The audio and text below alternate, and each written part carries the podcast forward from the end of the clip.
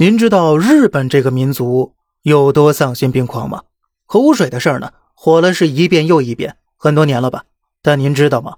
日本其实是有更便宜、更无害的处理方式的，直接排污入海。日本反而花了更多的钱，目的就是为了让全世界的人民一起尝尝核污水的味道。不信呢？您看呢？正常来说呢，核污水处理办法至少有以下五种：第一个，变成水蒸气排入大气；第二个呢，沿着地下管道排入地底深处；第三，电解处理；第四，固态化埋入地底；第五，直接排放入海。日本很多包括国际上的专家呀，都提出过第四点建议，就是固态化埋入地底，在地下挖出混凝土坑，然后呢，对核污水进行砂浆固化作业。一般呢，一点五米厚的混凝土就几乎能完全隔绝辐射了。然后呢，核污水的放射性也会慢慢衰减，直到完全消散。可以说呀，这是最无害的处理方式了。但是啊，这些专家显然是在对牛弹琴，日本政府根本不听啊。有人说了，这样花费处理很高啊，固态化可能要花三百亿日元，甚至更高。但直接排放入海，大约只需十分之一。但如果真要是这样啊，那还算日本呢？他是大和民族，还算配得上那个大字儿，有良心。可事实情况呢，可能会震碎您的三观呢。哼，这么说吧，二零二一年核污水排放入海倒计时，日本政府拨款两百亿日元作为对外的公关费，来虚构核污水排海的无害性。而随着时间来到二零二三年。据日本媒体报道，日本政府又狂砸三百亿日元公关费，用于应对核排放污水后可能会产生的负面影响。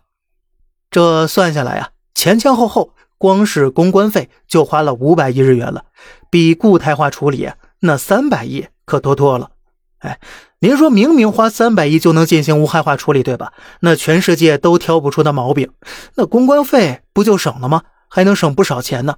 日本人为什么还要花那么多钱，非得排污害全世界的人呢？这到底是怎么想的呢？自己找事儿吗？哎，咱接着往下说呀，无非是两个原因。第一呢，不管核污水如何处理，它日本呢是已经被污染过了，这个结果已经无法逆转了。有点公德心呢，自己受罪就得了。哎，让全世界人民呢不遭受这个危害。可是他是日本人呢，日本人那是不一样的。当年。我吃了两颗原子弹，嘿，今儿终于有机会报复全世界了。反正我是跑不掉了，那我干嘛不干脆多拉几个垫背的呢？第二点呢，只有我日本的东西被污染了，那你们以后会说我日本食品有问题，禁止进口我们家食品了。但是，只要老子往海里这么一排，哎，随着洋流，这些核污水啊，可就飘到了世界上的每一个角落了。嘿，这样一来，大家都脏了，那就能一视同仁了。你说我的食品放射性超标，哈，搞得我的核污水好像没排到你们家那儿似的，大家都一样了，好吧？说白了就是呢，我家食品加了屎，以后不能卖了，怎么解决？嘿，日本的办法就是啊，所有邻居家的食品都做成大便夹心儿的。